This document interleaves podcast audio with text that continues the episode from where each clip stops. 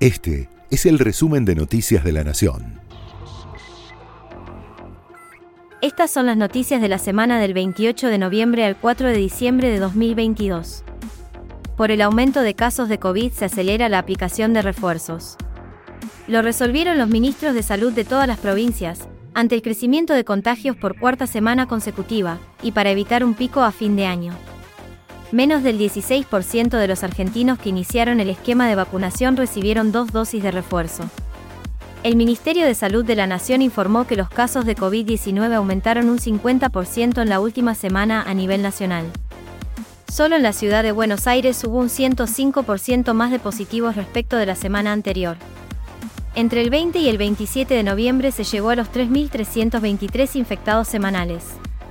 La preocupación reside, de cara al verano y las fiestas de fin de año, en no repetir lo vivido en 2021 con la llegada de la variante más contagiosa Omicron, cuando nuestro país alcanzó el pico de 140.000 infectados diarios en enero. El próximo martes se espera el fallo en la causa vialidad.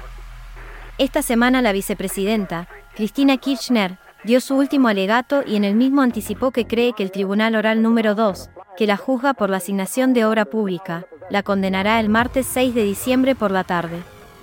En su testimonio, la vicepresidenta se refirió a los jueces y fiscales de la causa como un pelotón de fusilamiento, luego de que pidieran 12 años de prisión, la pena máxima para el delito que se le imputa.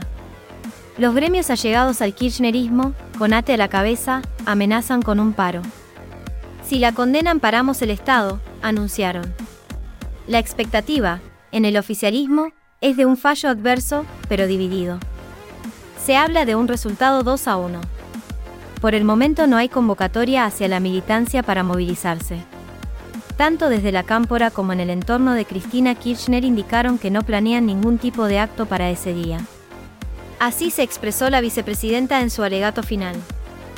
Si el día 2 de diciembre del 2019, cuando me tocó hablar por primera vez ante este tribunal, dije que era el tribunal del lawfare, luego de todo lo que nos ha tocado vivir, y en particular lo que me ha tocado vivir, debo decir que esto más que un tribunal del, del lawfare fue, muy generosa, creo. En realidad es un verdadero pelotón de fusilamiento. Este tribunal es un pelotón de fusilamiento y se inició fundamentalmente a partir de la increíble diatriba, no se puede denominar acusación, mi alegato.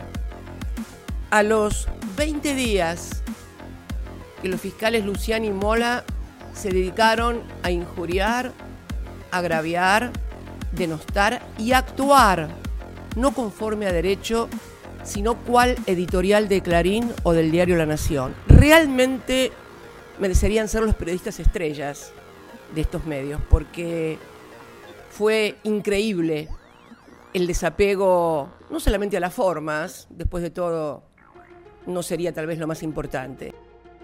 Absolvieron a Nicolás Pachelo y el crimen de María Marta García Belsunce continuará impune. Por mayoría, los jueces del Tribunal Oral Criminal número 4 de San Isidro consideraron que el ex vecino del barrio Carmel no asesinó a la socióloga el 27 de octubre de 2002.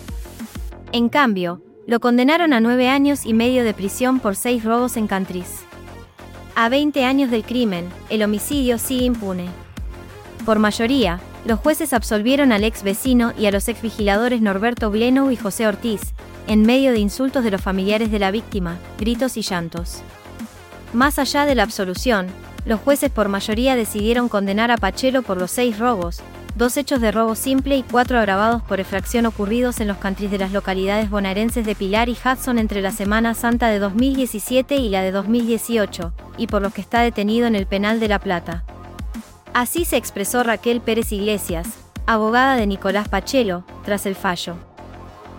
La realidad, si es un fracaso, eh, no es un fracaso de este juicio. El fracaso estuvo en los primeros meses de la investigación y en los primeros juicios, pero no en este. En este se hizo justicia y cada vez que se hace justicia no hay un fracaso.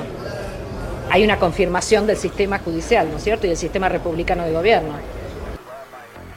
Diciembre empezó con varios aumentos. A la suba de combustibles de 4% se suma el incremento en las prepagas del 6,9%, y los colegios privados, del 14,5%.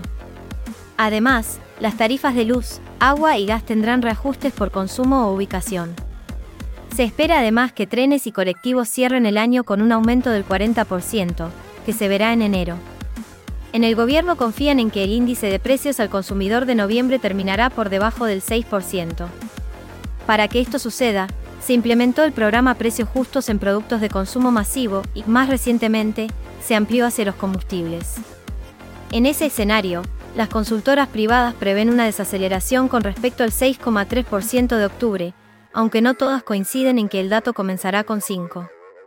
El fiscal federal Guillermo Marijuán denunció penalmente a la ministra de Desarrollo Social Victoria Tolosa Paz por las supuestas irregularidades desprendidas en el otorgamiento del Plan Potenciar Trabajo.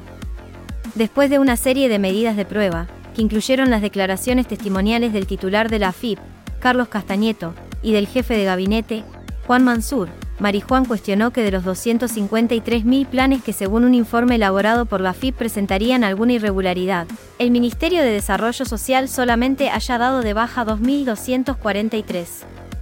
La denuncia señala que la prestación social no cumple con los requisitos de otorgamiento para gran cantidad de beneficiarios. Marijuán había abierto una investigación preliminar después de que trascendiera información sobre el informe de la FIP. Escándalo en diputados casi toda la oposición decidió no dar quórum a la sesión preparatoria en la que estaba prevista la reelección de Cecilia Moró como presidenta de la Cámara, como respuesta a que suspendiera las designaciones de los representantes de diputados en el Consejo de la Magistratura. Entre gritos e insultos, y legisladores que casi llegan a los golpes, Moró debió levantar una segunda sesión por falta de quórum, en la que quedó como una doble derrota del oficialismo tras alcanzar agónicamente el quórum en el recinto para una segunda sesión para debatir la creación de nueve universidades nacionales, se suscitó un escándalo que incluyó gritos, forcejeos y acusaciones, la sesión se cayó y la discusión fracasó, en lo que significó un doble revés para la bancada oficialista.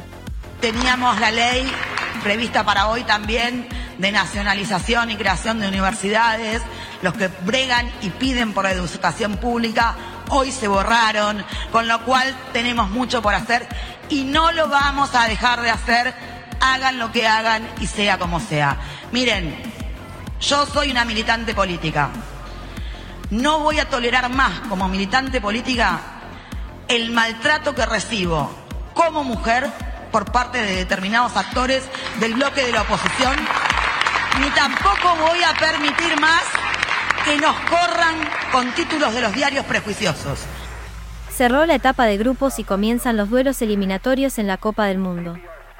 Tras una semana de duelos en simultáneo que definieron la instancia de grupos, varias potencias como Alemania, Bélgica y Uruguay debieron despedirse de la máxima cita del fútbol, y muchas selecciones sorpresa confirmaron su gran momento. Marruecos, Japón y Corea lograron su boleto a octavos de final. A partir de hoy hasta el martes 6 se disputará esta instancia y luego de dos días sin actividad, por primera vez desde que comenzó el certamen, se retomará la instancia de cuartos de final. Tras una fase de grupos angustiante, Argentina se prepara para los octavos de final. Este sábado desde las 16 el seleccionado argentino se enfrentará a su para australiano, que clasificó en segundo lugar en el grupo que tuvo a Francia como cabeza del mismo, y a Dinamarca como la eliminación sorpresiva. La principal duda del entrenador, Lionel Scaloni, tiene que ver con la molestia que arrastra Ángel Di María, quien se retiró con una sobrecarga muscular en el enfrentamiento decisivo contra Polonia. De confirmarse su ausencia, los candidatos a ocupar su lugar son Ángel Correa o la inclusión de Leandro Paredes en la mitad de la cancha. El resto de los 11 serían los mismos que salieron como titulares en el partido que selló la clasificación en la instancia de grupos.